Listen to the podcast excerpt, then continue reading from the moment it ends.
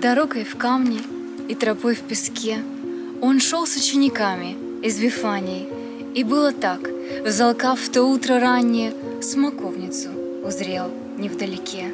Она стояла с кроною в пыли, в мир глядела сумрачно и замкнутно, и плотная сверсистою изнанкой ее листва точилась роем тли. Лишь солнце из-за тучи иногда смягчало скудость золотыми блестками. Он подошел, раздвинул ветки жесткие, но не ошел ни одного плода. Бесплодная, зачем и родилась, и соками земли и неба кормится рек, да не будет от тебя смоковница плода вовеки. И засохла в раз. Застыв толпа учеников его дивилась и глазам своим не верила, как, от чего тот час засохло дерево, и впрямь то чудо, вправду волшебство.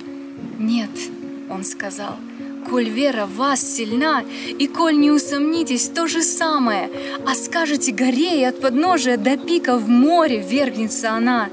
Ученики всем существом своим вбирали мудрость слова первозданного, будея не будет и они раздаривать плодов добра, навек засохнуть им, дорогой в камни и тропой в песке. Шли вслед за Рави в город из Вифании, а позади, как будто изваяние, смоковница темнела вдалеке не оглянулись. Скоро и а там случилось чудо.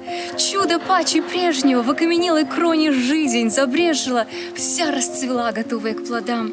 То он вернул ей жизнь и благодать от сострадания своего безмерного, но им, не крепким верою, наверное, о том прощенье и не надо знать. И далее шли, и вера их вела, ступали, поспешали за учителем, а за спиною в облаке живительном смоковница воскресшая цвела.